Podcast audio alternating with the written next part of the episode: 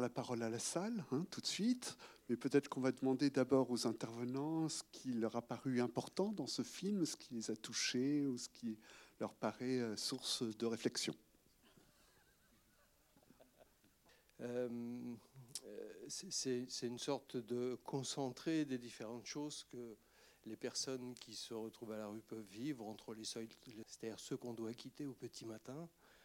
Euh, et effectivement, euh, le, fait d'avoir à revenir toujours au même endroit et à reprendre et à reprendre encore, il est l'image de, la, du, hamster dans sa roue. ça, c'est le professionnel qui a l'impression de recommencer toujours au début la même chose avec un autre, et puis un autre, et puis un autre encore. Et puis en même temps, la générosité euh, de ceux qui vivent des choses euh, compliquées tous les jours, euh, qui, ont des vies difficiles. Et, voilà, il y avait cette générosité qui, transparaissait là. et voilà, donc moi, j'ai été touché de ça. voilà, et puis je, retiens, parce que ça me parle particulièrement, cette idée que eh bien, à partir d'une rencontre, il faut tenir, tenir et tenir encore, parce que c'est une condition fondamentale pour moi euh, du succès, d'un retour à une vie un peu meilleure, euh, que ces personnes qui ont connu de longs parcours d'échecs et qui ont des vies quotidiennes particulièrement difficiles euh, n'ont plus le ressort en eux pour, pour s'engager tout seul. Et il faut effectivement tenir euh, alors, moi, j'ai été. Euh, alors, j'avais déjà vu le film, hein, mais c'est vrai que moi, j'ai trouvé qu'il y avait de, vraiment de très beaux portraits. on a des belles femmes dans toutes leurs dimensions, mais c'est vrai que, comme le disait Armand, en tant que professionnel, on a aussi un regard un peu différent. Et moi, c'est vrai que ce soir, j'étais peut-être plus attentive, effectivement, à, un moment donné, je trouve qu'on ne sait plus trop qui est la femme ou les femmes accueillies et les femmes qui accueillent ou qui sont professionnelles un peu dans le centre. Et c'est vrai que enfin, le côté militant, le côté. Euh, voilà, je pense qu'au quotidien, on est beaucoup à faire tout ce qu'on peut faire. Euh, mais quelquefois, il faut vraiment prendre du recul. Euh, justement, pour être dans des relations de temps, enfin dans cette relation de confiance et pouvoir venir en soutien des personnes qui en ont vraiment besoin. Enfin voilà, ça m'a vraiment bien, bien interrogé en tout cas en le revoyant cette deuxième fois. et puis plus quand même sur les femmes, le titre quand même, les invisibles. Les femmes, c'est vrai que bah, quand on avait pu échanger un peu en amont du film, euh, il est vrai que quand on, enfin, le public de la rue, en fait, euh, les femmes représentent entre 15 et 20 et c'est vrai que globalement, on les voit un peu moins que les hommes. Euh, et pour autant, elles sont dans des situations de vulnérabilité. Enfin, vous avez vu un petit peu, elles se cachent, y compris leur tenue vestimentaire. Alors que quand il y a les ateliers où on peut faire du maquillage, tout ce qui est autour, dans notre dans notre jargon, on va dire l'estime de soi, le bien-être, l'esthétisme, mais on voit bien aussi comment elles redeviennent femmes finalement assez vite. Euh, mais encore faut-il aller chercher chez elles et les aider à retrouver cette féminité euh, qui va aussi euh, bah, les aider à retrouver un emploi, à exister en tant que femme. Parce que c'est vrai que la rue est très, est très très dure et c'est une épreuve de tous les jours. Et c'est vrai que c'est un public qu'on connaît peut-être un peu moins, mais en tout cas qui nous interroge nous beaucoup au quotidien parce que c'est pas les personnes qui viennent les plus facilement vers nous. Je pense qu'il y a une espèce de pudeur aussi hein, du public, des publics des femmes. Euh, et pour autant, leur vulnérabilité est importante et elles sont souvent en danger d'ailleurs à la rue. Donc c'est vrai qu'on a une attention très particulière en fait euh, aux femmes en précarité. Euh, moi, ce qui m'a touchée, c'est ces femmes finalement. Enfin, c'est un film pour les femmes. ce sont des artisans de liens, des tisseuses de liens. Et ce que j'ai beaucoup aimé, c'est ces séquences où euh, il y a un devoir de vérité, il faut connaître la vérité pour pouvoir accompagner. Et euh, cette, cette, vérité est difficile à dire, mais quand elle est dite, on peut mentir, et il faut mentir. sinon c'est compliqué. J'ai beaucoup aimé aussi ce qui est montré ici, à savoir qu'on a souvent un rappel au cadre. On ne peut pas faire ça, on ne peut pas dire ça, on ne peut pas être comme ça. et quand le cadre, on décide de le faire tomber, tout est facile on va récupérer, on, s'organise, euh, on transgresse, on répare, on, retrouve finalement de la créativité, de l'initiative, on n'est plus dans l'inertie, il se passe des trucs formidables, mais le cadre nous, se rappelle à nous. Et pour autant, on a fait un bout de chemin et on peut avancer. Voilà ce qui m'a touchée. C'est la soirée des micros. Euh, j'irai en chercher un tout à l'heure. Je pense qu'il y en a encore un. Euh, moi, ce qui m'a beaucoup touché aussi dans ce film, c'est que, vous l'avez dit, c'est qu'il y a une situation un petit peu de mise en miroir euh, des travailleurs sociaux et des, des, personnes accueillies. Et c'est la question de ces, surnoms qu'elles se sont donnés. On voit bien qu'il y a du côté des travailleurs sociaux quelqu'un qui se prénomme, enfin qui se surnomme Hugues Grand, et puis euh, de l'autre côté, euh, Julia Roberts. Euh, et c'est toute la question en de ces modèles qui nous sont donnés par les médias à longueur de journée, ces modèles de perfection, et comment on apprend chacun à accepter notre imperfection, tant du côté des travailleurs sociaux que du côté des, personnes accueillies c'est ça, c'est tout un travail d'accepter cela. on sait que c'est pas facile et qu'il y a malheureusement des conditionnements qui ne nous aident pas toujours à l'accepter. Et c'est voilà un cheminement dont on voit un petit morceau dans le film. C'est ça qui m'a paru très beau. Alors je donne la parole à la salle pour soit des questions, soit euh, des interventions sur le film. Et puis il y a notre sauveur de micro. Merci. Voilà, on a deux micros, on est sauvé.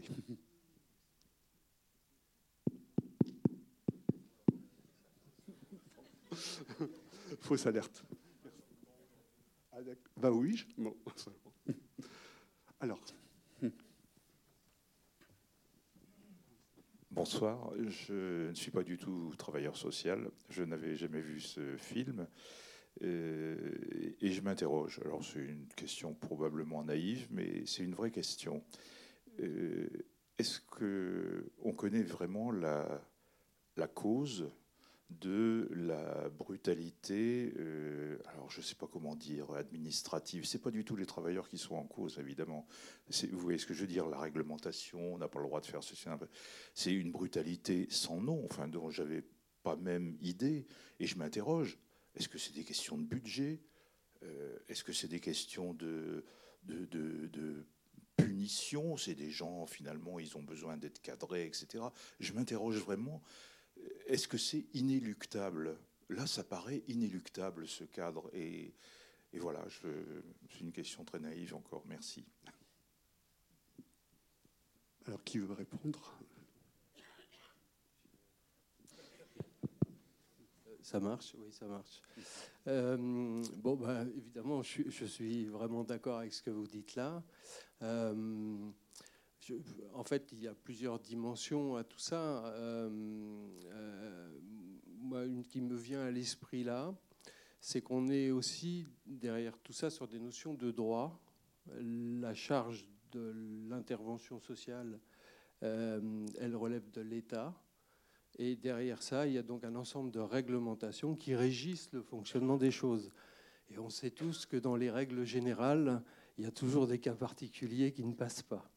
Euh, alors effectivement, sur le secteur, euh, je, dirais que j'ai connu ça euh, d'une manière peut-être un peu plus fréquente et qu'il y a des évolutions de fond sur l'organisation des choses et qu'entre autres, parce qu'en même temps, j'ai la casquette du SIAO, mais le SIAO y est pour beaucoup. C'est un dispositif qui est assez récent, qui était aussi issu de la loi, donc qui trouve ses propres limites, euh, mais qui vise à coordonner mieux l'ensemble de, tous les intervenants. C'est-à-dire que l'espèce de saucissonnage dans lequel on est encore entre les différents axes du travail social selon les situations et, et, bien, euh, euh, le, SIAO a pour fonction de fluidifier davantage. Euh, par exemple, il y a deux grands secteurs hein, dans l'hébergement qui sont l'urgence et l'insertion. Le SIAO a pour mission de relier les deux et de faire en sorte que la personne qui fait appel au 115, qui est accueillie pour une nuit et qui va partir le, matin à 7h30 sans rencontrer de travailleur social, j'espère, on y travaille, que demain, euh, lorsqu'elle aura eu l'occasion de poser une demande d'être accueillie une fois, elle aura en même temps l'occasion de pouvoir poser la question de la suite et on aura l'occasion de lui poser la question de la suite. C'est encore pas tout à fait le cas. Après, on est sur la question des moyens. Euh, voilà, on a aussi euh, cet aspect-là. Et puis, euh, euh, alors effectivement, il y a ce découpage aussi en fonction, entre guillemets, de spécialités, hein, l'insertion économique, euh, l'hébergement, le logement.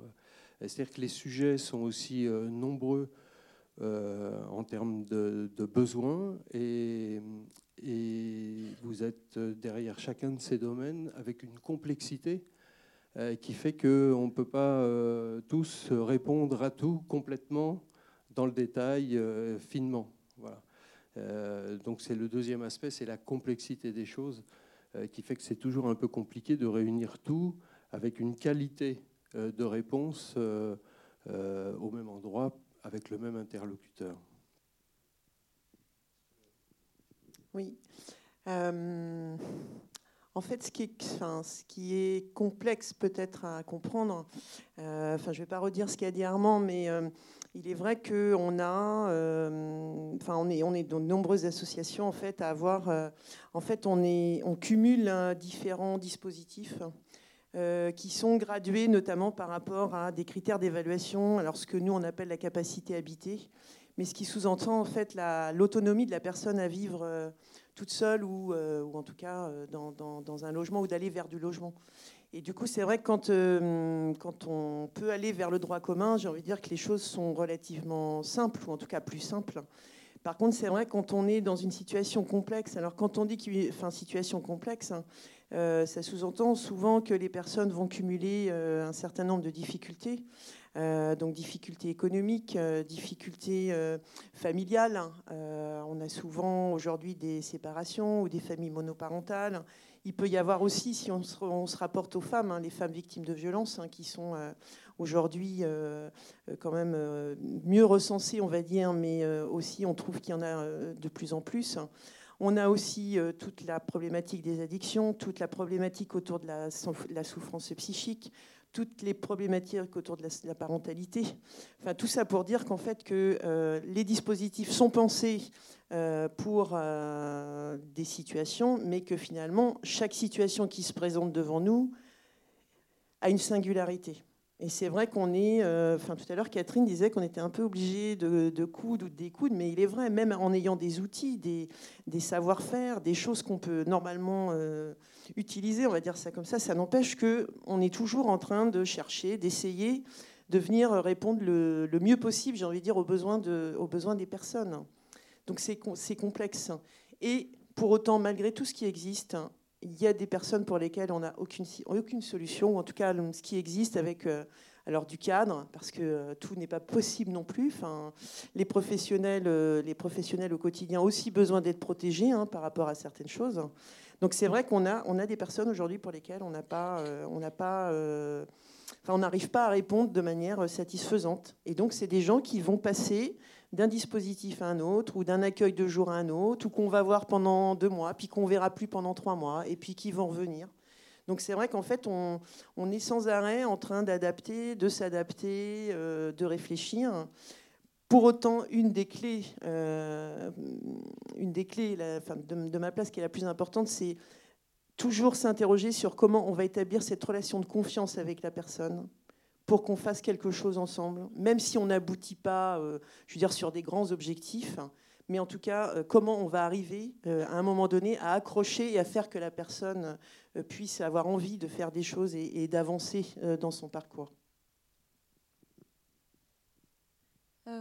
S'agissant du cadre, en fait, dans le film, on, voit qu'il est très présent et, et j'ai plus envie de compléter, non pas sur les dispositifs institutionnels, mais sur la relation d'aide.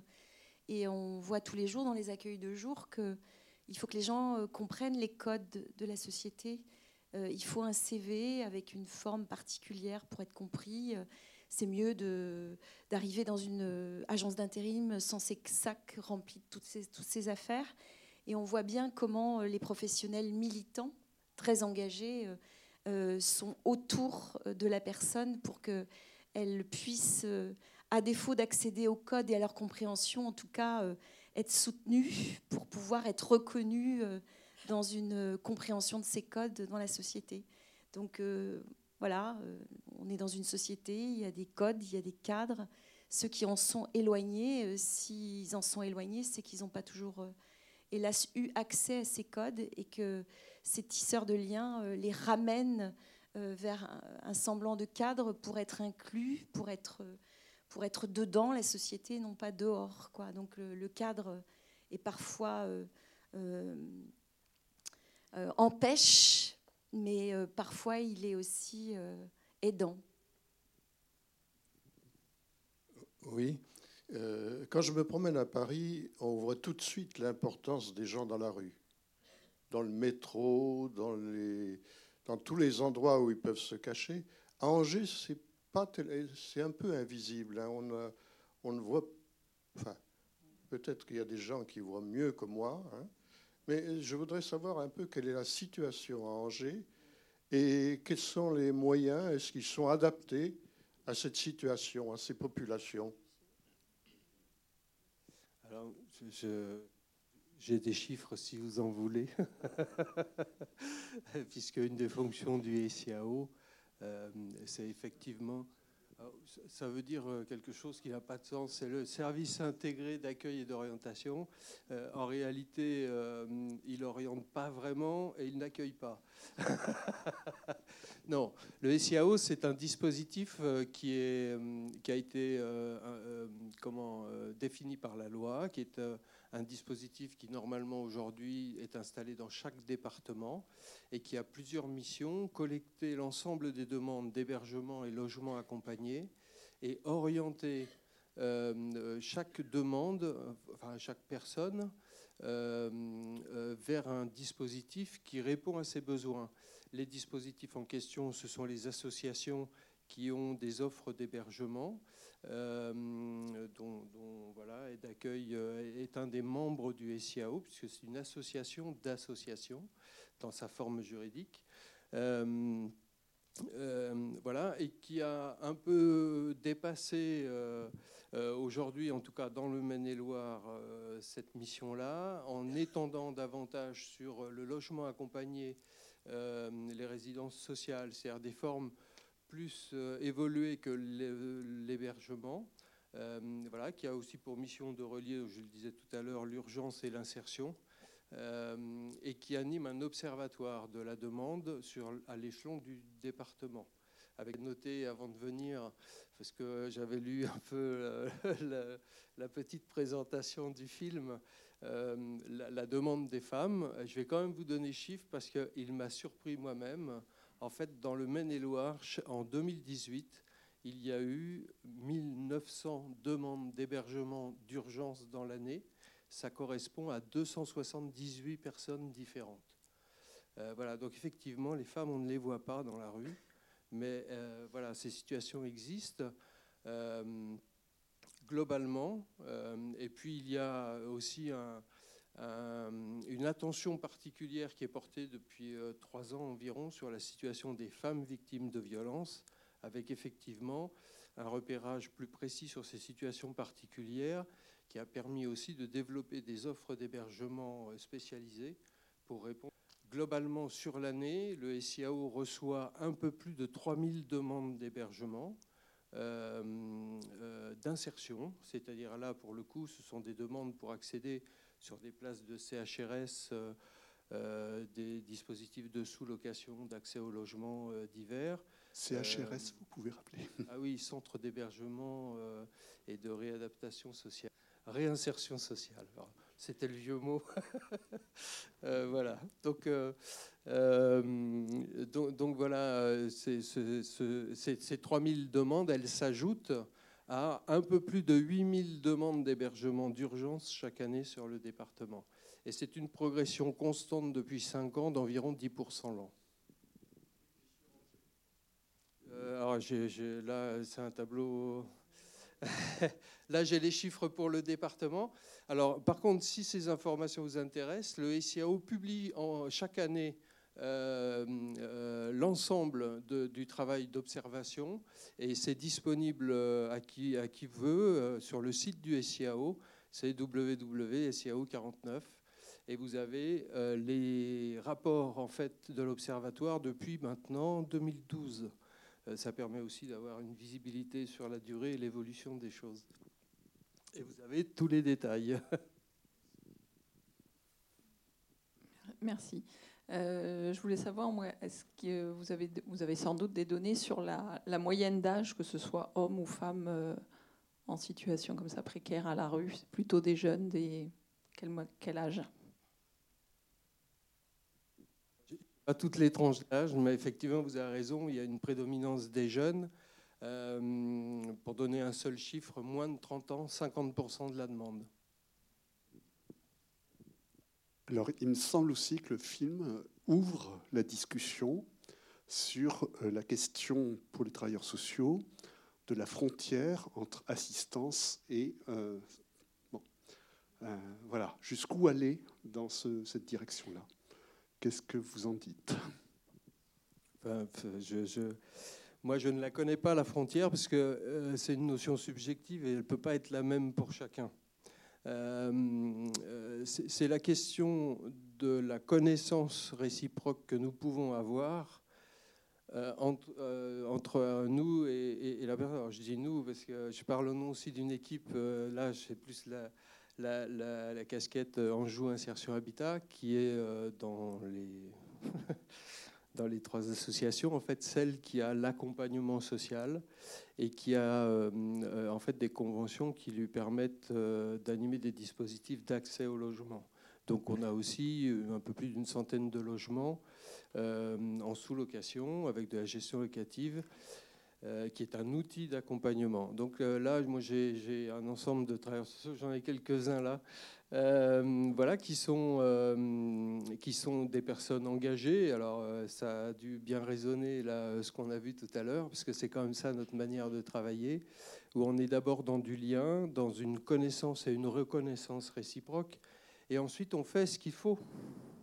Alors, ce qu'il faut, c'est compliqué déjà, parce que c'est ce qu'il faut pour nous, pour eux. C'est voilà, une négociation permanente. Euh, il y a effectivement ces cadres et ces règles et ces obligations et ces contraintes du monde qui nous entoure dans son organisation. Euh, euh, et puis en face, on a des personnes qui arrivent à faire des choses, qui n'arrivent pas à en faire d'autres, qui ont des demandes qui sont voilà, qui sont ce qu'elles sont, qui ne sont pas toujours euh, les objectifs qui peuvent nous être assignés au travers des dispositifs. Et il faut composer avec tout ça. En général, ce que je dis souvent, c'est qu'on fait avec. Euh, donc on ne fait pas pour, on ne fait pas à la place. Euh, si on faisait à la place, peut-être on serait dans l'assistana. Euh, quel vilain mot. Et, et, pour le coup, voilà, c'est une manière de faire ensemble. Alors ça veut dire qu'on se répartit la tâche, ça veut dire que pour chacun, on va pouvoir faire, nous, des choses parce qu'ils nous le demandent, parce qu'on voit bien qu'il y a un besoin, euh, parce qu'on est d'accord sur l'idée qu'on veut aller vers quelque chose et, que ben, pour y arriver, il, y a des choses qu'il faut arriver à faire.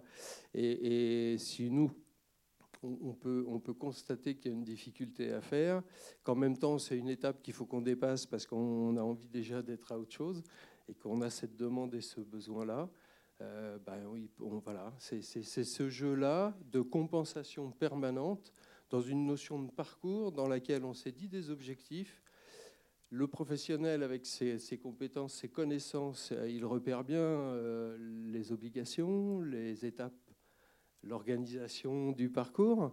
Mais après, le chemin, c'est pas nous qui le faisons.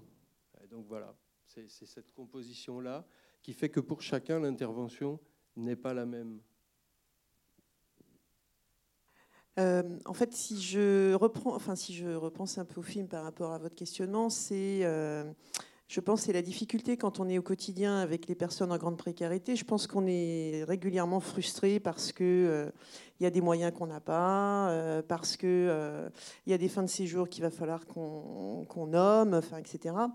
Mais pour autant, on dit des fois qu'il faut surtout pas ramener ses dossiers le soir chez soi. Euh, et là, on voit bien que le registre émotionnel a été touché, en fait, euh. D'ailleurs, on ne sait pas hein, si elles sont travailleurs sociales. Je pense que ça peut. Enfin, moi, j'ai pas. on ne sait pas trop, en fait. Euh, il y a d'autres termes. On dit des agents d'accueil. Enfin, on dit. Enfin, voilà. On, a, aussi différents métiers hein, dans nos organisations.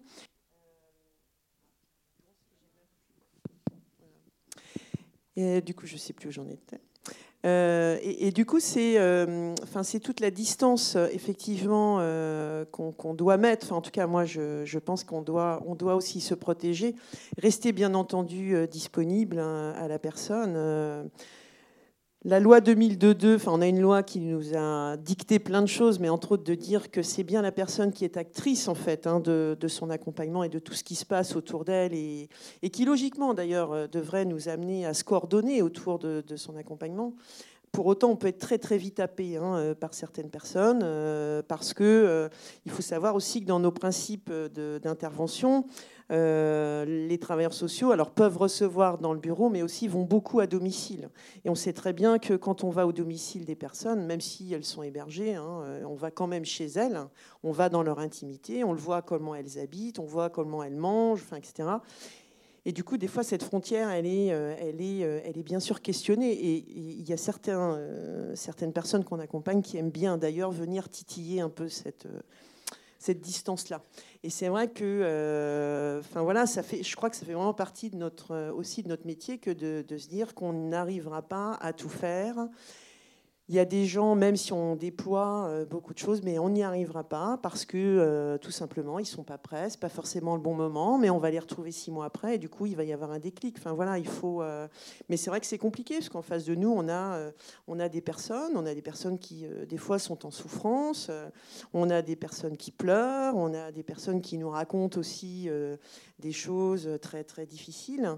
Euh, mais c'est vrai qu'on doit, euh, on doit pour autant euh, s'en protéger dans le sens où, enfin moi je, je, je, dis toujours, dès qu'on est, on est émotionnellement pris, il faut vraiment s'interroger et travailler sur ce recul. Moi, je, me souviens d'un travailleur social au CCS qui obtenait d'excellents résultats en termes d'insertion de personnes en situation de grande précarité. Et elle naviguait très bien justement entre cette distance et l'émotion. Et euh, elle était toujours très, très euh, cadrante dans le vouvoiement, dans des questions assez directes au début de la relation d'aide. Euh, elle testait les gens en leur demandant de faire des démarches et elle regardait s'ils les faisaient ou s'ils les faisaient pas. Elle devenait sévère quand ils ne les faisaient pas. Et puis, elle avait des résultats et dès qu'elle sentait que les gens avançaient, qu'ils étaient potentiellement en train de rebasculer vers quelque chose de plus compliqué, elle prenait le tutoiement, elle n'hésitait pas à donner 20 euh, euros, 30 euros pour soutenir une démarche. Elle s'impliquait énormément et du coup, la personne disait Tiens, il s'est passé quelque chose euh, qui fait que je ne me suis pas effondrée à nouveau et repartait vers quelque chose de plus positif. Et là, elle reprenait le vouvoiement, la sévérité. Euh, elle, elle naviguait très bien entre les deux. Donc c'est comme s'il fallait les deux. Oui, bonsoir. Il y a une chose qui m'interroge, c'est l'isolement des gens en question. C'est-à-dire qu'apparemment, c'est des individus tout le temps. Donc j'ai deux questions. Y a-t-il des gens euh, qui sont euh, en tant que clan ou clan familial ou euh, se retrouvent à la rue? Et une fois à la rue, est-ce que les individus ont une sorte de solidarité ou reconstruisent un groupe ou un clan? Comment ça se passe? Est-ce que ça n'est que des gens totalement isolés ou non? Alors en fait, il faut, juste que j'entende la bonne question. C'est-à-dire que sur l'isolement, effectivement, les personnes qui sont dans ces situations extrêmes de précarité sont essentiellement des personnes seules mais pas que. C'est 65% de la demande, les personnes seules, donc c'est une forte majorité. Mais vous avez aussi des familles, euh, des familles avec enfants, des couples, des familles monoparentales à la rue. Euh, ça, c'est l'autre partie de, la composition. Euh, alors effectivement, après la vie à la rue, la rue, c'est un monde extrêmement violent. Et ce sont des personnes qui sont dans des états de survie permanente. On peut imaginer que... Euh, enfin, pour se sauver jour après jour, euh, tous les moyens sont bons. Euh, voilà. Mais en même temps, je vous parlais de la générosité qui me frappe toujours, moi, parce que je, vois de près ces conditions de vie et je vois aussi cette capacité-là d'ouverture, de, soutien, de solidarité. Et effectivement, il y a des petits groupes qui se forment, entre guillemets, des familles euh, où on voit un jeune soutenir un plus ancien, ou l'inverse. Euh, et effectivement, on voit ces petits groupes-là euh, au quotidien, dans la rue, dans la vie à la rue. Il y a, d'autres manières aussi de ne pas être seul. Et là, je pense aux jeunes, plus jeunes, qui, ont, qui sont plutôt avec des animaux. Euh, avec un attachement tel que parfois l'animal devient un obstacle à accéder à un hébergement, parce que l'hébergement n'accepte pas les animaux, et donc la personne reste dehors pour rester avec son animal. Donc ça, ça existe, euh, et c'est relativement fréquent. Donc on a cette notion de lien très fort qui peut se tisser, mais probablement aussi qui répond à un besoin. Nous sommes des animaux sociaux. Euh, en fait, il y a aussi des. Enfin, l'isolement est un vrai problème, hein, euh, parce qu'en fait, ce sont souvent des, personnes qui ont euh, vécu des ruptures affectives très difficiles. pour certaines personnes, c'est dès leur enfance ou dès leur naissance. Du coup, la relation de confiance à l'autre, elle va être très, très difficile. Donc après, tout dépend après leur parcours et ce qu'ils ont pu vivre. Mais euh, globalement, on a quand même des gens qui euh, vont être assez méfiants de l'autre. Euh, mais il y a aussi, alors je pense les jeunes où on les voit un peu plus en groupe et il y a des questions identitaires. Hein. Euh, donc par exemple, on va avoir des tenues vestimentaires particulières ou des attitudes particulières ou, ou, des lieux où ils vont squatter ou camper qui vont faire qu'ils vont se sentir appartenir, appartenir en fait à un groupe. Après, moi, je suis plus nuancée sur la solidarité à la rue. Je pense qu'elle est, elle est jamais dénuée d'intérêt. Euh, on le voit notamment euh, la période où, oui, c'est un, contexte de survie, mais la période où certains ont les ressources et d'autres pas, euh, on prête mais on rend ou on rend pas, et du coup c'est très conflictuel. Enfin bon, voilà. Mais en règle générale, c'est très très dur. C'est toujours, euh, il y a toujours des enjeux euh, de territoire, de personnes, enfin, de, vêtements ou d'affaires. On le voit bien dans les accueils de jour. Hein. Des fois, c'est compliqué, hein, même pour une paire de chaussettes. Enfin, ça peut, enfin voilà. et puis après, il y, a, une particularité aussi, et je reviens du coup sur la question des femmes. Il y a des femmes qui, euh, sans doute que la rue est peut-être encore plus difficile, enfin j'ai presque envie de dire ça que pour les hommes. Et du coup, il y a des femmes qui euh, vont se mettre sous la protection en fait euh, d'hommes ou de groupes d'hommes, pensant être un peu à l'abri ou protégées. Pour autant, ça se passe pas toujours très bien. Euh, parce qu'en fait, une femme, une jeune femme à la rue euh, est quelqu'un qui est en danger hein, à différents, niveaux. Et du coup, souvent, euh, c'est vrai qu'il faut avoir certaines clés de lecture pour comprendre pourquoi, une, pourquoi on va vers d'autres pour se sentir protégé. et pour autant, on se fait maltraiter et on se retrouve en plus très isolé très rapidement quand on est exclu d'un groupe qu'on a pu, dans lequel on a pu aller c'est tout un mécanisme en fait euh, d'inclusion et d'exclusion. Euh, et pour certaines personnes, c'est ça tout le temps. Donc on les voit un jour avec un tel, euh, deux jours après, ils ont l'œil au beurre noir, ils se sont battus, donc il va essayer avec un autre groupe, et puis enfin voilà. Donc c'est, en fait, c'est, tous les jours c'est compliqué, et, on, a des gens aujourd'hui qui sont, qui ne parlent plus Nous, on a quelques monsieur qui ne parlent plus, qui sont, qui sont dans un mutisme. On sait qu'ils dorment à la rue, on sait à peu près d'ailleurs où ils dorment, mais qui refusent aujourd'hui finalement de, parler de crainte en fait que ça se passe mal ou qu'ils se prennent des coups ou qu'on leur pique les si peu d'affaires qu'ils ont en leur possession. Donc c'est vrai que c'est voilà la, réponse à l'isolement. Autrement, on a des structures euh, où, euh, enfin, je pense les, pensions de famille où on, met en avant l'isolement. Euh, l'idée, c'est que chaque personne ait son logement, mais qu'il y ait des espaces de vie collective où les gens, sur du volontariat, puissent venir participer à des choses communes. Donc, et l'idée, c'est vraiment progressivement de recréer une dynamique de groupe et de recréer en fait une relation entre eux et de faire aussi des choses entre eux, partager des choses, parce qu'en fait, ils savent plus trop ce que c'est que de partager, euh, passer du temps, par exemple, à table, euh, euh, d'échanger sur une question d'actualité, de préparer à manger, enfin même, par exemple, de, de, faire un peu de jardinage. Enfin voilà, donc c'est en fait, il y a plein d'apprentissages qui font que l'isolement peut, peut devenir moins difficile mais il y, a des personnes où euh, la première fois où ils vont oser parler ou poser des questions, euh, ça peut mettre des semaines, voire des mois. Tellement ça a été difficile euh, dans leur parcours par rapport à la relation à l'autre. Au point accueil santé solidarité, là dont je vous parlais tout à l'heure, qui est ouvert tous les matins, on a un conseil de vie sociale, c'est-à-dire qu'un lieu où en fait les usagers s'expriment, disent ce qui est dur, ce qui est moins dur, ce qui est possible, pas possible, ce dont ils ont besoin, etc. Et en fait, quand ils sortent des abris de nuit ou de la rue et qu'ils viennent au pass le matin à 8h moins le quart, euh, y a la, rue est cruelle, quoi, globalement. Il y a, oui, de la générosité, mais elle est plus cruelle que généreuse.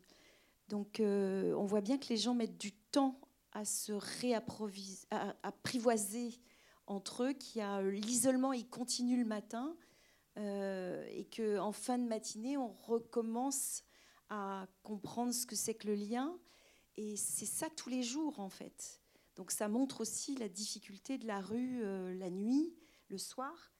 Et l'après-midi, on propose systématiquement des activités de vie sociale, du sport, des loisirs, de la piscine, du cinéma, de la boxe, euh, du jardinage, le panneau de basket, etc. Et là, le soir, euh, la fin d'après-midi, les gens sont à nouveau ensemble et ça recommence. Bonsoir. Euh, je voudrais revenir un peu sur le film parce qu'il y a des situations qui m'ont interrogé. D'abord, le film nous donne euh, un engagement de la part des travailleurs sociaux ou de la part de, de ce groupe qui a essayé de mettre en place tout un travail auprès des femmes je crois que même dans la deuxième partie du film, cette euh, opération est réussie et pourtant, et pourtant, l'administration intervient et met un terme à quelque chose qui se réalisait et qui pouvait, euh, se, qui pouvait se terminer dans de bonnes conditions. Et c'est là que je trouve qu'il y a, alors je ne sais pas comment est-ce que vous, vous pouvez réagir par rapport à cela, mais pourquoi l'administration ne vient pas plutôt en soutien de cette action, plutôt que d'envoyer euh, les, gendarmes pour déloger des gens qui sont en train, petit à petit, de s'intégrer, de s'insérer, de retrouver une dignité. Alors ça, ça m'interroge énormément. Alors je ne sais pas quel est votre sentiment. C'est une vraie question, mais enfin, euh, on est au moins deux à, héberger euh, beaucoup de personnes tous les jours.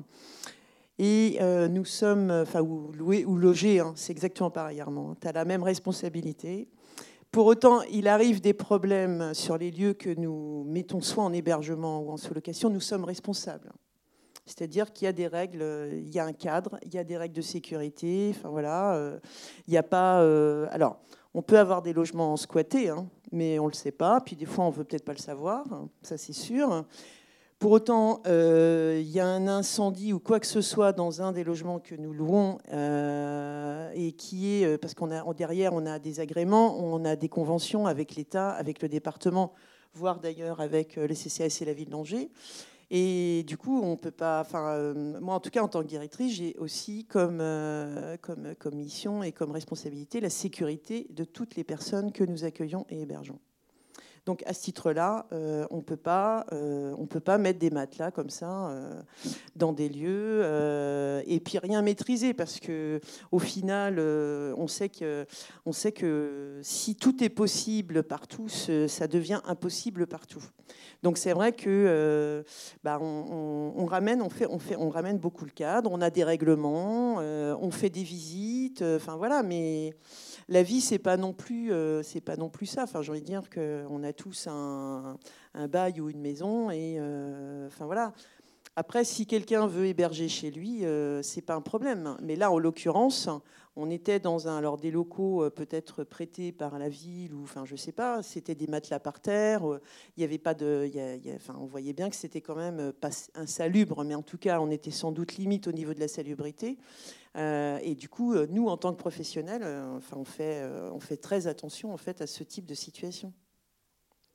Donc on peut paraître frileux, hein, mais bon, voilà. Après, on a, a aussi, nous, des problèmes. On peut avoir des problèmes derrière. Oui, c'est la question des responsabilités individuelles. Donc là, enfin, moi j'entends ça dans la réponse de Sylvie, qui, se réfère au film. Je n'avais pas entendu cette question-là. Alors en fait, pour vous faire ma réponse à moi, sur, euh, j'ai envie de vous dire, euh, ce qui fait que les administrations, d'une manière générale, euh, fixent des limites, des cadres précis et vérifient que les choses sont tenues, c'est parce qu'elles appliquent la loi et qu'elles sont là pour ça, donc elles sont dans leur rôle. Après, sur la question effectivement de l'expérimentation ou de l'innovation, alors effectivement, il y a des progrès à faire. Ils essayent. Donc, euh, on voit effectivement fleurir régulièrement en fonction de certaines orientations, des, attentions particulières de tel ou tel gouvernement, des sujets particuliers sur lesquels on fait appel aux associations pour euh, proposer des idées innovantes. Euh, et puis, ce que disait Sylvie, c'est une réalité. pour toutes les associations qui ont à gérer des dispositifs qui sont financés par l'État euh, ou par certaines collectivités. Euh, ça se fait dans des cadres précis, avec des règles et des engagements euh, réciproques. Et donc chacun est tenu aussi par les engagements qu'il a pris. Et puis après, il y a la question de la responsabilité individuelle et du risque qu'on prend. Alors effectivement, il y a des limites, il y a des règles précises, et puis on peut aller au-delà à un moment donné, parce qu'il nous semble que ce qu'on peut réaliser à ce moment-là en dépassant les limites, ce que je, j'aime assez faire de temps en temps d'une manière euh, euh, raisonnée, euh, eh ça vaut le coup de le faire. On est sur la question de la désobéissance civile et, de ces choses-là. Et parfois, c'est nécessaire. Alors après, effectivement, par rapport au film, il y, a, deux manières de voir les choses, c'est-à-dire on peut être sur une, forme normative des choses. effectivement, on est sur des logements euh, visiblement inoccupés depuis longtemps, euh, pas très salubres, euh, je vais dire ça comme ça. La salubrité est un sujet du, moment. Et puis on peut aussi se dire que c'est mieux que d'être dehors. Et là-dedans, on essaye toujours de trouver le juste milieu de tout ça, c'est-à-dire qu'effectivement, on n'est pas là que pour appliquer des règles, mettre en œuvre et gérer des dispositifs. On est là d'abord, et en tout cas c'est la position euh, de, l'association qui naît aussi d'une association plus ancienne qui s'appelle Une famille, un toit, et qui un jour décide qu'elle va loger parce qu'il y a des gens qui sont dehors, qu'il n'y a pas de réponse en termes d'hébergement qui euh, permettent un accueil et que euh, et qu'on observe que des gens sont ballottés ici ou là dans des accueils temporaires euh, avec un jour une place, le lendemain pas de place, et que ça, on ne peut pas penser que ça aide quelqu'un à s'en sortir, et que effectivement à ce moment-là, cette association-là a pris la décision de créer des logements pour répondre à des situations particulières, parce que la réponse n'existait pas. voilà, et bah, il y a 30 ans, c'était un truc qui était un peu compliqué à défendre. Euh, aujourd'hui, c'est entré dans l'air du temps, puisque euh, nous sommes dans des grandes réformes qui doivent conduire le secteur de l'hébergement vers le logement d'abord. Voilà, c'était l'idée euh, de, l'association il y a 30 ans. On parle d'ailleurs de droit opposable au logement, non? Effectivement, on peut situer, euh, euh, le point de départ d'une grande transformation dans la, dans la manière d'intervenir, qui s'appelle le droit au logement opposable, qui fait du logement un droit fondamental, au même titre que l'éducation ou la santé. Euh, quand l'école est devenue obligatoire, il a fallu que dans toutes les communes en France, on construise des écoles et qu'on laisse les enfants la fréquenter. Euh, c'est à l'origine des grandes vacances d'été, puisque les enfants retournaient dans les fermes faire les moissons en juillet. Euh, eh bien, le logement, il y a une quinzaine d'années maintenant, 2005, 14 ans, euh, est devenu un droit opposable. Et donc l'État est garant de l'exercice de ce droit pour chaque citoyen. Alors après, on peut rentrer dans plein de choses sur les limites, les règles, puisque quand les lois changent, on se retrouve toujours dans un une période intermédiaire où on a des points, des points juridiques qui s'opposent. Bon, voilà. Euh, l'exercice du droit au logement pour chaque citoyen n'est pas tout à fait effectif encore, mais on espère beaucoup que ça va progresser. Merci beaucoup. Voilà, bon, je voulais vous, vous remercier pour euh, votre participation à cette table ronde. je vous ai euh, apporté un cadeau à chacun qui est le, livre justement de, Claire Lajeunie. Vous retrouverez dans ce, personnage, dans, dans, ce livre un personnage à part qu'on a vu dans le film qui est Julie. Julie a complètement échappé à Claire Lajeunie. Et c'est très très fort dans ce livre de, de retrouver toute cette approche qu'elle a eue, Claire Lajeunie, avec Julie. Voilà, je vous remets à chacune. Voilà ce livre. Alors ce livre, c'est Claire Lajeunie, sur la route des invisibles. Et euh, voilà, à vous aussi. Et il est aux éditions Michelon. Voilà, je voulais vous remercier euh, d'avoir euh, pris du temps, d'avoir consacré du temps ce soir. Remercier également les travailleurs sociaux qui sont avec nous, les bénévoles, et puis aussi, je sais que nous avons des résidents de notre pension de famille qui sont dans le diffus aussi, qui nous ont accompagnés ce soir. Un grand merci à vous tous et bonne fin de soirée. Et merci à Habitat Humanisme.